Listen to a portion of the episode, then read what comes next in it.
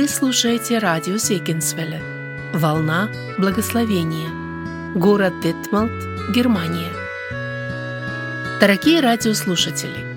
Сердечно приветствую вас на нашей передаче «Пути Господни», в которой мы рассказываем о удивительных Господних путях и проявлении Его особой милости в жизни людей. Я, Элизабет Завадский, ведущая этой программы – и прежде чем я представлю наших гостей, хочу прочитать из Псалма 30, 8 стих. «Буду радоваться и веселиться о милости Твоей, потому что Ты презрел на бедствие мое, узнал горесть души моей».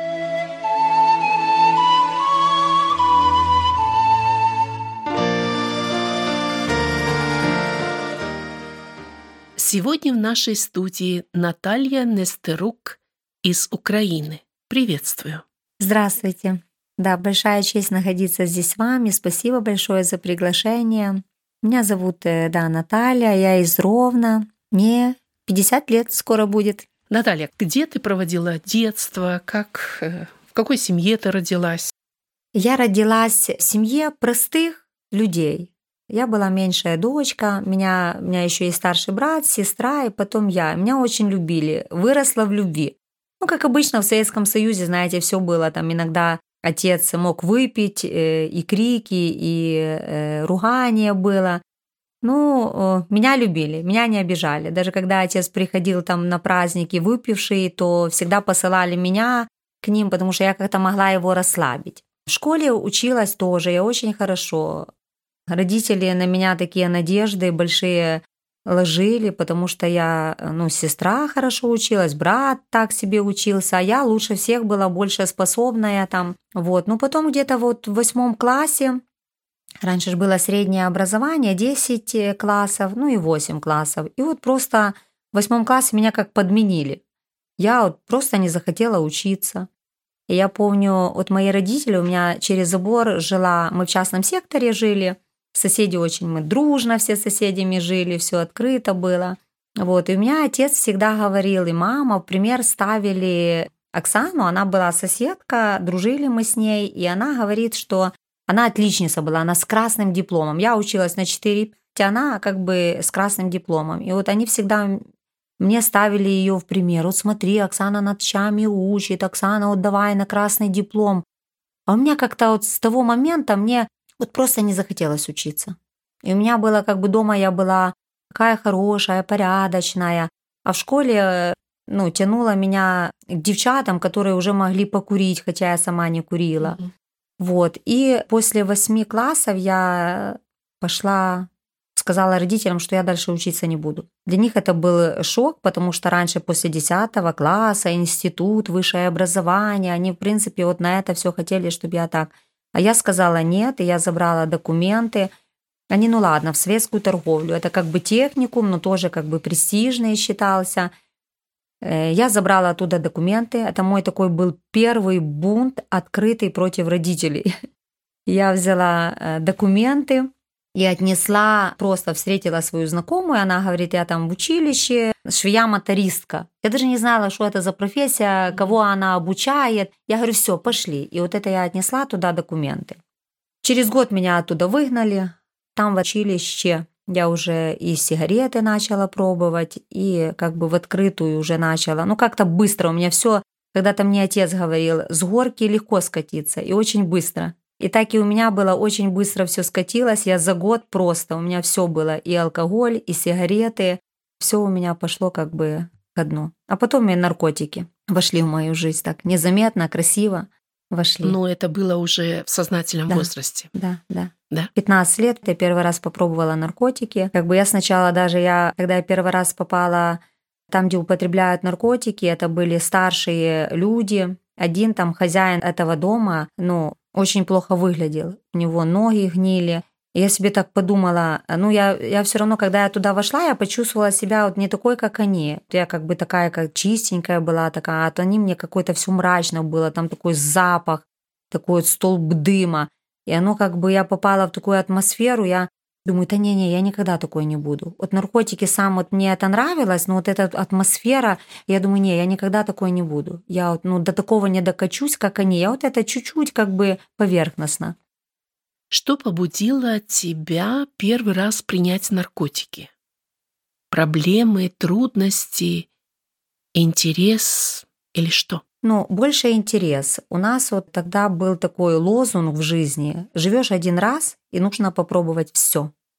И поэтому я как-то, ну, вот хотелось, интерес, какое-то такое жгучее желание появилось, вот попробовать все в жизни. Ну, простое любопытство, да? Да, да, да. И мы когда-то говорили, уже когда прошло 10 э, лет, как я употребляла, и Среди нас тоже был, среди вот наркоманов было э, такое, что от наркотиков можно отказаться один раз, когда тебе предлагают. Когда ты уже раз попробовал, уже ты от него не откажешься. То есть в самом начале. Да. Или тоже такое было, что э, мечта бросить наркотики — это как мечта отрубленной головы тоже было у нас такое, что это как бы нереально бросить наркотики, если ты уже раз попробовал. Но это понятно уже, когда прошло пять лет, когда у меня уже было много попыток бросить, я уже тогда смирилась своей долей, судьбой, как говорится, и поняла, что ну, я не смогу это бросить. Были ли у тебя какие-то проблески, или ты начала принимать наркотики, и все, не было такого желания остановиться? Да, был у меня такой период э, после года употребления наркотиков была у меня такая остановка. Меня пригласили на свадьбу. Подружка э, в село одно, э, далеко там от Ровно. Я себе поехала, я даже не думала там.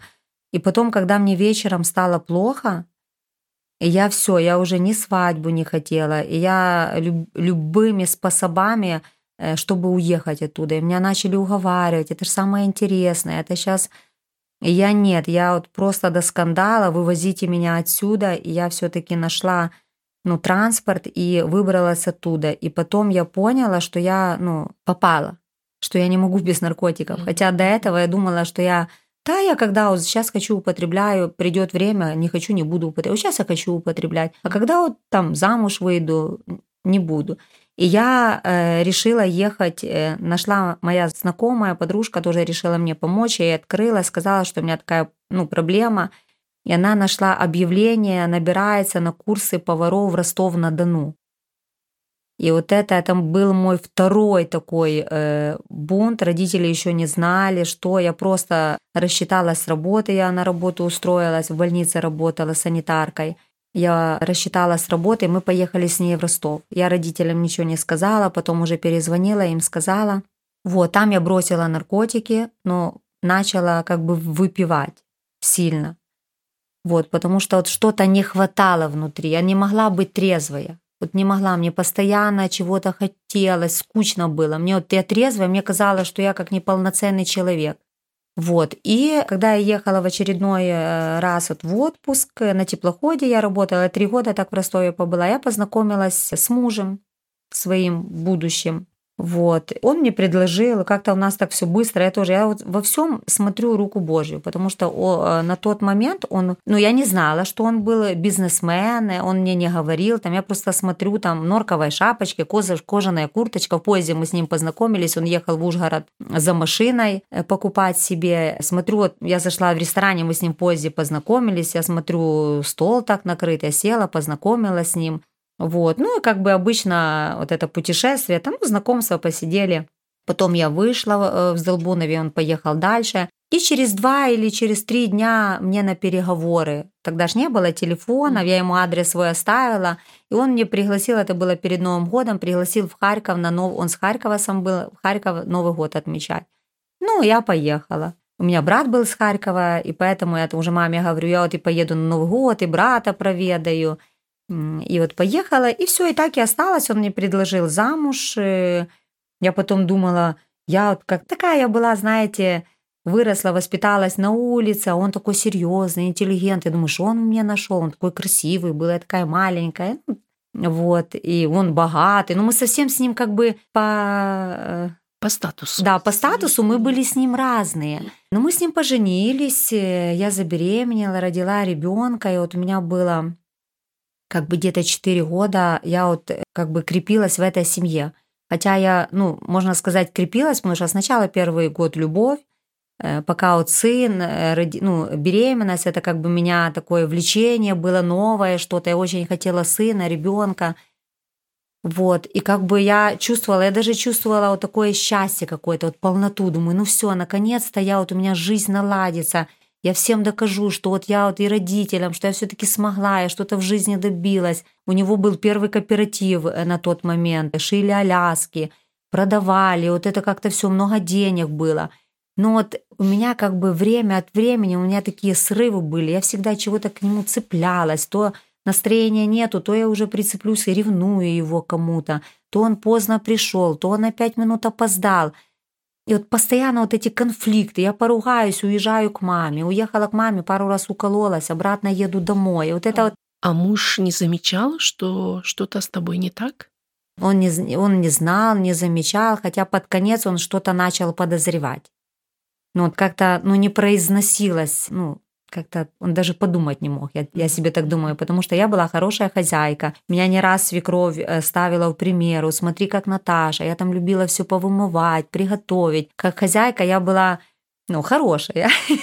я не буду себя хвалить, я просто знаю, что вот свекровь, когда я, мы с ней остались в хороших отношениях, вот, и когда он уже, у него была другая жена, и она мне говорила, это тебе не Наташа, она всегда ставила меня в пример, что как родители это воспринимали, что ты употребляешь наркотики? Родители долгое время не знали. Вот как раз в замужестве вот это все время они не знали. Они не знали, что со мной происходит. Они даже, ну просто я да, даже думаю, они, может, где-то что-то догадывались, что что-то не так. Потому что я помню, сосед однажды сказал отцу, что видел меня за остановкой, что я курила. Так отец там его чуть ли не побил ну так, образно, что говорит, ты что, что ты мою на Наталочку наговариваешь? Они даже поверить не могли.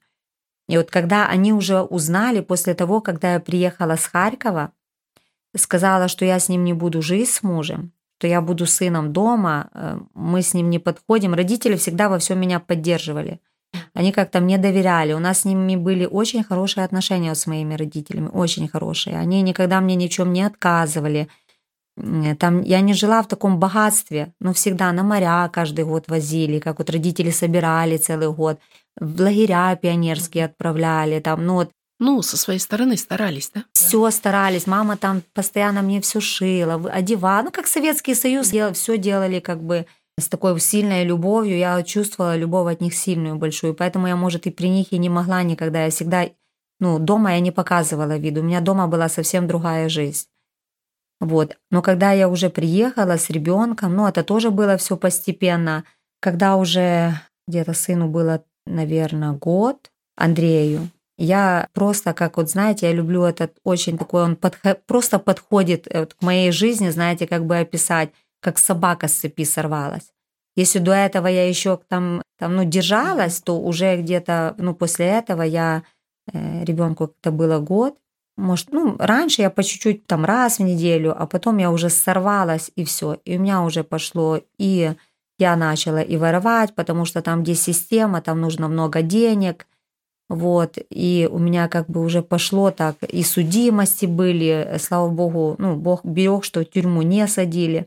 Просто четыре раза была судима, и по милости Божией, что, потому что это было нереально – чтобы если там раз, ладно, там условно, второй раз, ладно, там еще что-то, третий раз, а по одном и той же самой статье наркотики, э, воровство, но оно по-любому должен был э, быть, э, ну, какой-то срок или, ну, просто как-то Бог по милости. Наташа, вот ты говоришь, устала от всего этого. Ты искала какой-то выход или лечение, или обращалась к людям, чтобы найти какую-нибудь помощь?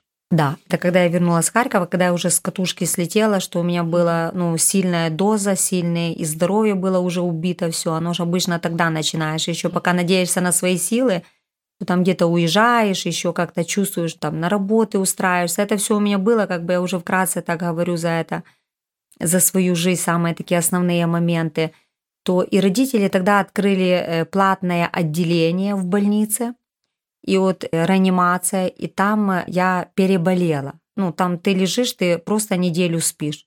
Но после этого, я, когда меня родители забрали из больницы, первый же вечер или день я сначала дома лежу, потом все, у меня что-то как бы ну, случилось с моими мозгами. Я все говорю, я еду, родители, не, мы тебя не пустим, куда ты поедешь, мы столько денег выкинули, они меня закрыли.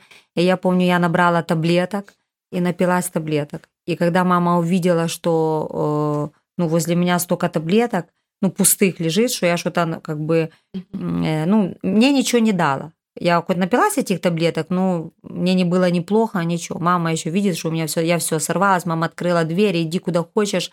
Но она просто побоялась, что, что э, я могу что-то сделать с собой. Хотя это у меня было первый раз, и поэтому я поняла, что лечение мне не поможет. Второй раз у меня была попытка вот это, что я уезжала, ну, я перепробовала все. И уезжала, и замуж выходила, э, ребенок мне не помог, муж мне не помог, работа не помогла, лечение мне не помогло. И поэтому я знала, что от наркотиков освободиться невозможно, потому что и у меня было сильное желание, я сильно хотела, я знала, что это не мое, я хотела, но я просто понимала, что все, у меня нету сил. Я иногда лежу вот по три дня, дома лежу просто, вот лежу, никуда не иду, хотя могу пойти и употребить, просто вот не хочу. Потом все-таки срываюсь и иду. Это действительно крепкая зависимость. Зависимость. Это как раб. Ну вот просто я это, знаете, как вот в Библии есть такое место, вы или рабы греха, послушание да. своему господину, или вы рабы Бога, но вы свободны. Опять же, послушание Богу. И я на себе пережила, и я убеждена в этом. Вот просто, что это рабство. Это то, ты делаешь то, что ты не хочешь. Ты понимаешь, что ты можешь умереть. Когда я кололась в пах, э, я понимала, что ну, это все, вот это делаешь укол, и ты можешь заражение крови, может быть, потому что это прямая, ну, это как бы кто знает, то понимает, что это ну, очень опасно. Когда-то мы тоже говорили, кто открыл пах, тот открыл крышку гроба. Это уже начало все, это уже ты как бы труп просто дело времени. И вот э, в мои, мое время очень много людей э, ноги отрезали, ну, как раз из-за паха. И поэтому я понимала, что я уже все, я уже еще маме говорила, мама, все, не надо было меня рожать, я наркоманка, и вот у меня такая судьба, и я умру наркоманкой. И поэтому вот когда я встретила верующих людей, это у меня появилась надежда, что все-таки можно, можно жить нормально, можно получить эту свободу. Я очень хотела. То есть были какие-то просветы, где-то ты испытывала чувство счастья, и это останавливало тебя? Да, да. Я когда встретила первый раз своего мужа, я поняла, вот все, счастье. Ну, ненадолго, до первой какой-то ссоры. Потом, ну, когда я ребенка родила, я вот действительно, я вот, ну, поняла, что даже помню, когда я родила ребенка, я тогда в Ровно рожала, потому что жили в Харькове вообще с мужем. Но рожать я поехала к маме, поехали мы я родила, и приносит моя э, знакомая мне наркотики. Я ее выгнала, я даже не курила тогда. Я вот у меня, я вот у меня это первых пару месяцев после ребенка я вот как-то так, ну действительно, у меня вот этот Андрей, этот первый мой сын, он у меня сильная большая ценность, потому что я из-за него, можно сказать, и ради его, то есть ради его я э, искала выход, искала, чтобы жить, потому что, думаю, отца нету, мама наркоманка, позор для ребенка, ребенок в школу пойдет. Ну, вот ради ребенка я, можно сказать, искала, вот хотела изменений каких-то в жизни. Наталья, ты вот уже упоминала имя Бога. Значит, ты слышала о Боге, у тебя были с ним какие-то прикосновения? Я помню, вот, ну, в принципе, с детства я, мои родители православные. И вот о Боге, ну вот раз в год, Рождество, mm. даже раз в воскресенье. Вот я знаю, что нам нельзя было музыку включать громко, потому что в церкви правится. Но как это больше всего такие обряды были.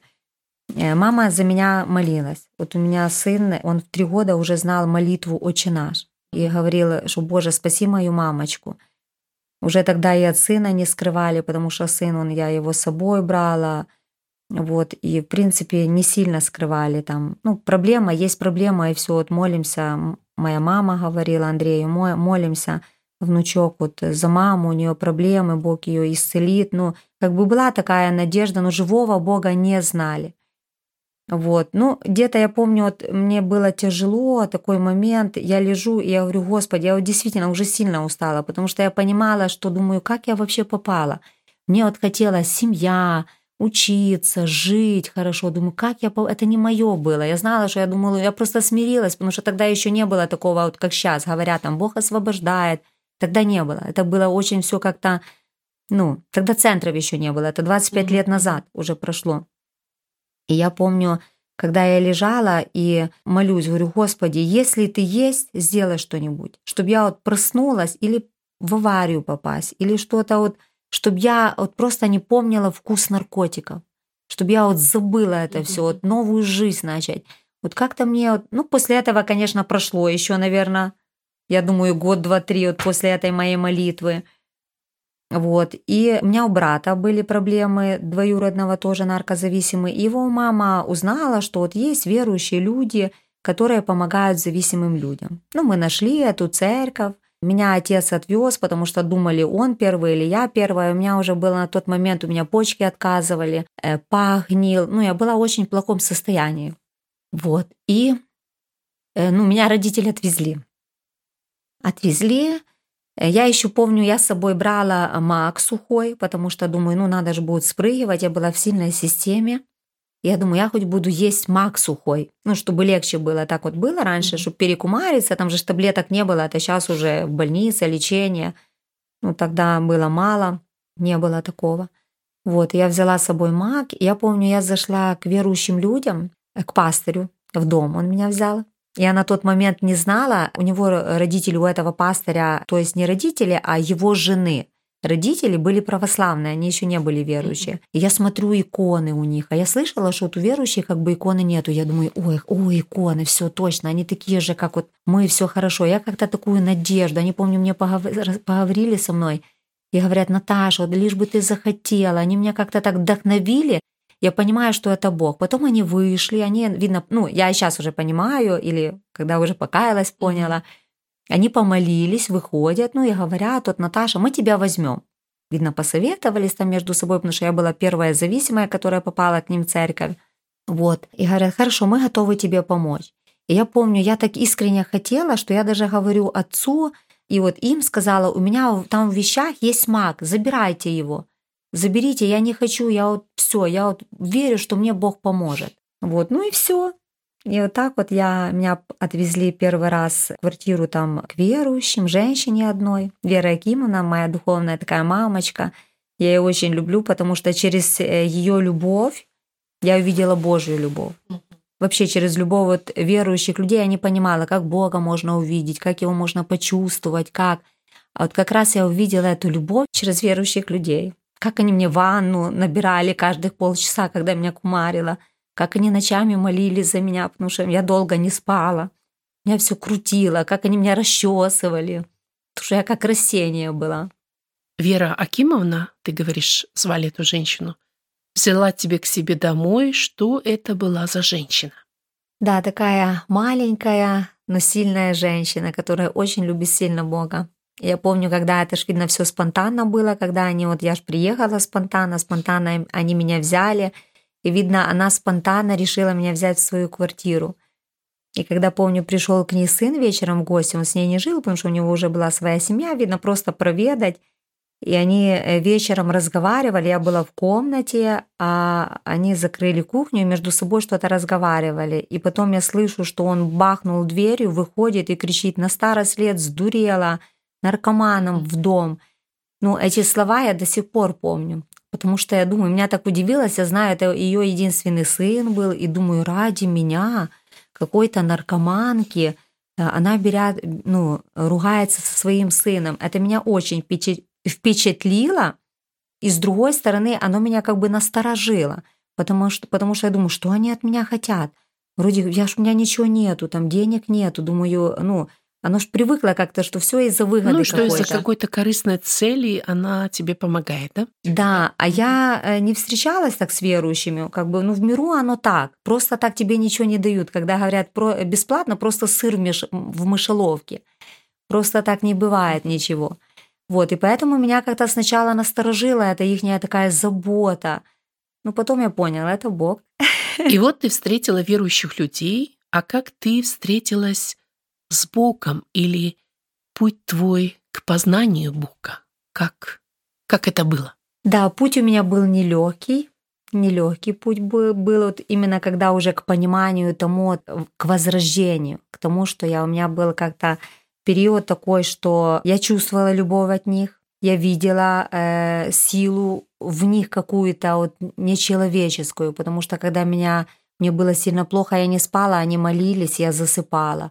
Вот я понимала, когда я ехала в Ровно, я понимала, что я другая становлюсь. Только я вижу надпись «Ровно», все, я сразу, у меня как бы сразу хочется курить, хочется искать притон, хочется, я как бы другая Наташа. Когда я приезжала в Острог, я смотрю, я другая, мне уже не хочется, мне хочется жить. Я вот чувствовала, что как бы там Бог, и мне я я понимала, что мне надо по-любому жить там. Родители даже говорили, мы будем продавать дом, и вот будем покупать тебе в Остроге, чтобы ты жила в Остроге, потому что они видели во мне перемены.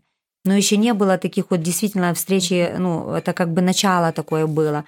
И потом, опять же, через сына. А, у меня была вот мысль, я Библию как бы не понимала.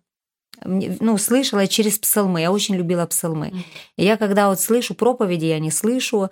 Я приходила в собрание, и я вот каждых пять минут смотрела на часы. Мне казалось, что собрание идет ну, полдня. Полдня. Э, но когда я слышала псалмы, я плакала, у меня так сердце касалось. Вот, как говорят, Пла, плачу, картаюсь, але не каюсь. Шевченко говорил такие слова. Вот, и э, у меня заболел сын. У меня в голове постоянно ходили, были такие слова э, «горе тем, которые познали Бога, но не прославили Его». И вот я единственное, вот это горе тем, которые познали Бога. Вот мне как-то Бог через эти слова. И я думала, ну, а я боялась, думаю, ну все, Бог, ладно, я там такое, умру. Я из-за сына думала, вот если, не дай Бог, что-то с сыном случится, не дай Бог, там он где-то под машину. И я вот из-за этого, я вот как бы у меня тоже был такой страх Божий, что если я вот не сделаю какие-то шаги в жизни, у меня была проблема с сигаретами, я не могла бросить э, курить, но я не каялась, я вот как бы, ну, не было такого понимания еще тогда, как бы такое, ну, не учили так, это сейчас уже все говорят, там, покайся, ну, тогда были как-то времена немножко другие, слушаешь проповедь, там говорят, ну... Ты жила у Веры Акимовны? Э, да, жила у женщины. Хотя они мне говорили, э, да, жила у женщины, потом у других жила, и у нее жила. Были какие-нибудь ограничения, то есть они сами эту работу уже только начинали? Первое время, э, вот когда я кумарилась, она мне не запрещала, потому что я выходила на улицу курить, они еще не знали это, я была первая зависимая, с которой они начинали работать. Mm-hmm. Сейчас, понятно, на центрах сразу говорят, нельзя курить, нельзя то, нельзя то. Тогда они не знали, как делать. Если бы они мне запретили курить, я бы, наверное, уехала. Я не знаю, как бы это было. Потом она мне говорит, Наташа, я разрешаю тебе в ванной курить, вот пока тебе сейчас плохо, только не выходи на улицу, а то что скажут соседи? Они же все знают, что я верующая. Они, она так мудро могла, ну, говорила. Вот, потом я вот в квартире у нее вот первое время, когда мне было плохо, да, они мне разрешали. Потом они поняли, что это неправильно, что они так делали. Но они имели такое большое желание помочь таким людям в их беде, так они сами делали первые шаги в этой работе, да? Вот, как-то так, да. Но э, потом, когда у меня заболел сын, поднялась сильная температура. Где-то э, до 40 у нее было. Я очень испугалась. И я тогда впала на колени. Ну, это было мое возрождение. Это была моя такая встреча с Богом. Хотя я даже, ну, я даже и не, думала, что я как бы я за сына больше молила, что, Господи, я, вот, я ну, пообещала ему, я говорю, в завете буду с тобой до конца своих дней. Я курить не, не буду, я буду служить тебе, только чтобы у меня сына моего все было хорошо чтобы он был, ну, не наказывай э, его за меня, не забирай, а я тоже читала, что как бы Бог наказывает детей, ну, как вырывала, знаете, из контекста, да, и вот себе как-то. И все, я проснулась, мы с ним уснули, я проснулась, ребенок здоровый, как будто не, это было такое, можно сказать, второе или третье чудо вот за этот период, что Бог сделал в жизни. Э, во-первых, с ребенком все хорошо, во-вторых, я проснулась, я такая радостная. Я потом, когда в церковь пошла, я начала всех э, обнимать. Я на тот момент уже жила, снимала квартиру отдельно. Mm. Уже снимала квартиру отдельно. Я решила, что вот мы будем жить в Остроге, и вот это как бы у меня такой путь был. Вот. И я пришла в церковь, я их всех обнимаю. Я начала в церкви молиться, и ко мне Вера Акимовна, потому что это год времени прошел уже, она говорит, она у меня извинялась. Потому что она говорит, Наталочка, извини, я думала, что ты лукавишь. Я уже, говорит, я уже не верила, что что-то будет, потому что я был такой, была такой тяжелый ребенок, тяжелый ребенок у них. Да, вот. И я родилась тогда свыше. Я этот день никогда не забуду потому что действительно я никогда не думала, что э, я знала, что я ну нельзя там верующим то, нельзя то, я готова была идти на эти все как бы жертвы, э, отказать плоть свою, там не буду курить, не буду ходить в рестораны, не буду ходить в кафе, дискотеки, но это все не буду, потому что я понимала, что это все э, я хотела это все делать, но я понимала, что это все ведет меня к наркотикам. Я выпила там чуть-чуть вина, я побежала на притон. Пока трезвая я не хочу.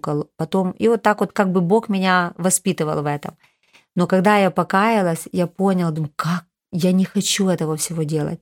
Вы знаете, как свободу одержала. Там, где Дух Господень, там свобода. Как у тебя было? Освободилась ты сразу или были у тебя еще проблемы? Нет. Или переживания, или ты пережила сразу стопроцентное освобождение? Было у меня э, стопроцентовое освобождение, я была рождена свыше, я получила радость э, и от спасения, благодарность у меня в сердце была сильная и Богу, и людям. Я так оценила. Но был у меня момент, когда я поехала, оно сразу хочется идти рассказывать друзьям своим старым. И я поехала в Ровно к тем людям, которые ну, употребляли со мной. И они мне предложили. Я сказала нет. Я отказалась, но э, в мыслях я, я приняла. И мне было как бы противно, потому что я отказалась э, ну, из-за того, что скажут, вот Наташа говорила одно, Бог дает свободу, Бог дает свободу, а сейчас, о, видишь, взяла. И, и я поняла, я выбежала оттуда, я плакала, мне было очень больно, я как бы, ну, у меня такое было чувство, что я употребила. Я не употребила, но вот так вот внутри я хотела сильно. Но ты не приняла. Я не приняла. Я не приняла, но внутри мне очень хотелось. Меня просто, я говорю, меня остановило то, что будут говорить обо мне, что mm-hmm. я как бы говорила одно, а сейчас приняла. И я поняла, что я тогда Богу говорю, Боже, я больше в жизни туда не пойду. Я буду молиться, вот ты мне их давай, пусть они ко мне звонят. Я как бы хотела им помогать, потому что я прочувствовала на себе свободу. И поэтому я говорю, Господи, если, когда я буду готова, тогда Ты присылай их ко мне, чтобы они сами приходили на нашей территории, в церкви, не на притоне. Да. Какие были твои первые шаги в следовании за Господом? Какие шаги? Значит, э, то, что э, ну, у меня как бы я захотела общаться э, с верующими людьми. Я начала учеба, начиналась. Мне очень интересно было читать, мне слово начало открываться, изучать Писание, стихи изучать, общаться. И я помню, я посмотрела фильм на реальных событиях «Заплати другому».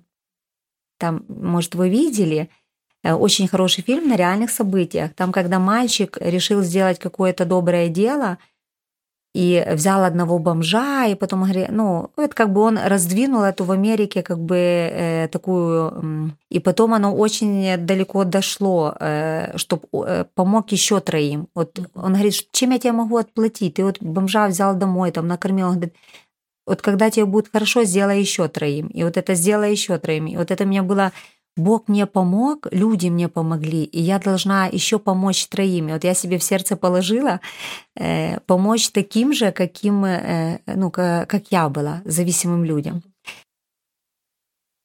Наталья, я понимаю, что ты искала освобождения от этой зависимости, и, как ты сама сказала, от этого рабства.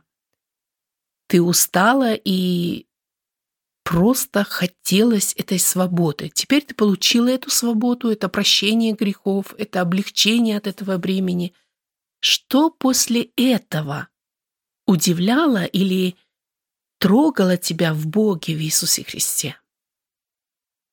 Э, после покаяния, после возрождения, я недели две каждый вечер засыпала со слезами и говорила, Господи, ну вот за что ты мне отдал такую благодать, потому что я не хотела. Но я не хотела. Мне, мне казалось, что верующие, они такие скучные, там ничего интересного нету, они все время все те самые песни, ну, вот, ну, собрание, Библия, ну, и мне казалось, мне их так жалко было, что они как бы какие-то отделенные, какие-то забитые. Я думаю, я вот, честно, я только хотела свободу из-за наркотиков, чтобы быть трезвой мамой для своего сына. И поэтому мне было стыдно. Я так говорю, Господи, за что ты мне открылся? Ты мне... Я вот чувствовала, ну это, знаете, это слова неба. Я думаю, вот верующий человек, он понимает это. Когда ты просто порхаешь. Когда я лежу в одной комнатке, э, снимала квартиру с бабушкой одной вместе, э, жила, она мне сдавала комнату.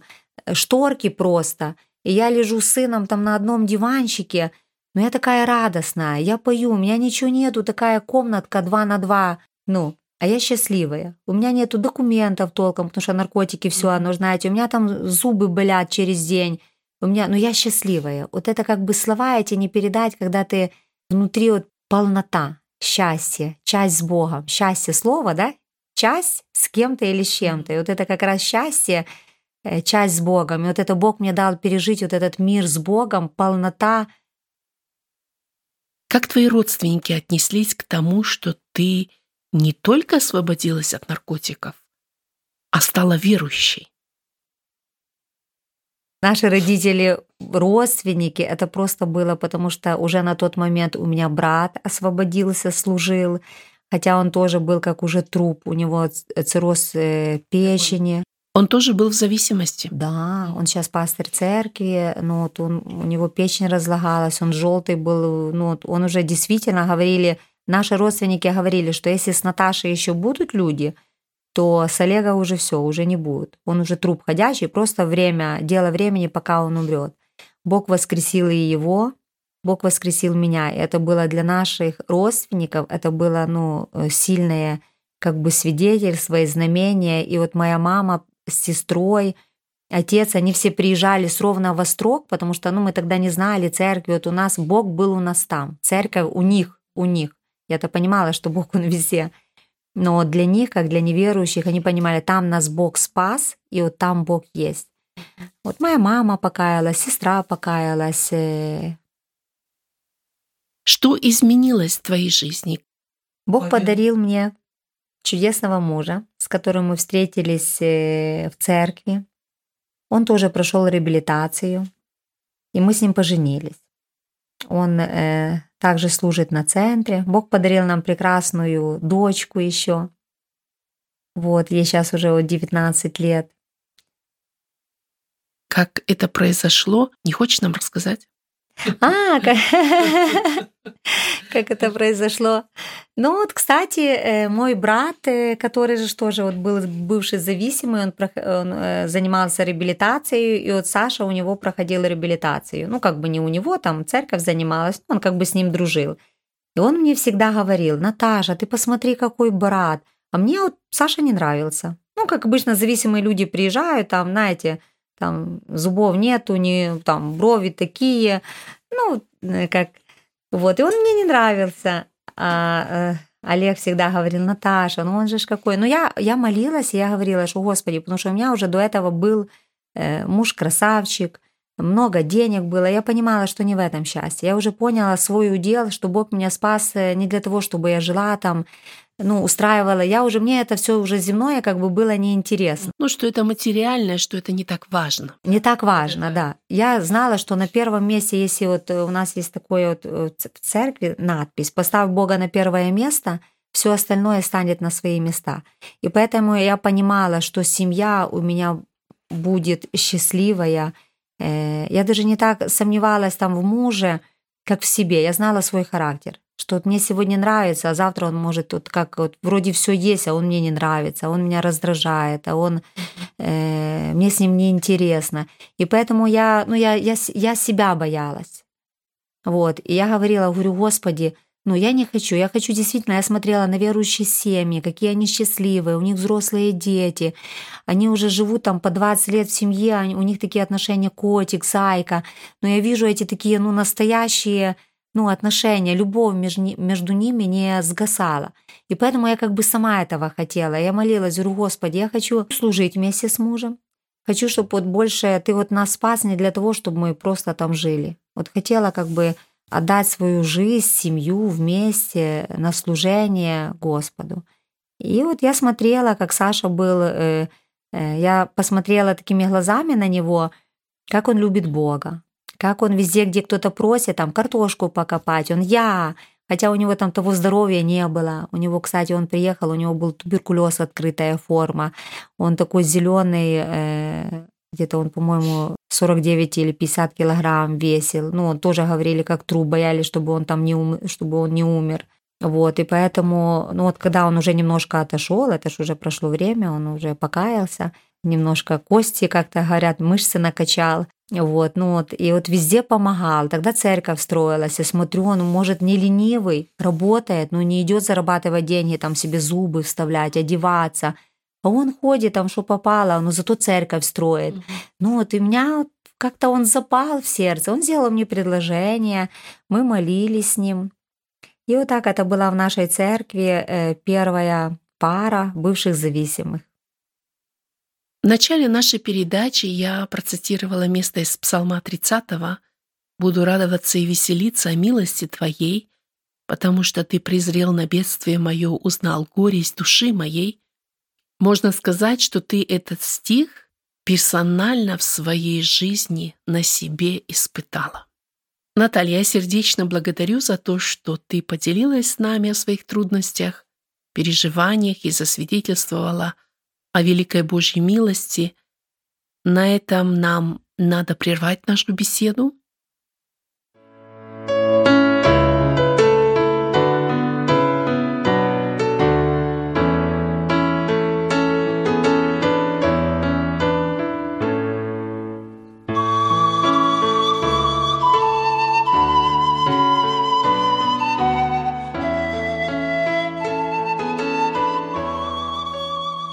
Дорогие радиослушатели, забегая вперед, скажу, что в нашей следующей передаче Наталья поделится с нами о служении, которое они несут среди наркозависимых, и вы также услышите свидетельство Антонины, которая нашла Господа через это служение. Повтор этой передачи вы можете слушать сегодня в 19.00, а также в нашем приложении смартфона – zigenswelle.de. В подкасте под русским флагом вы можете прослушать эту и предыдущие беседы в программе «Пути Господни».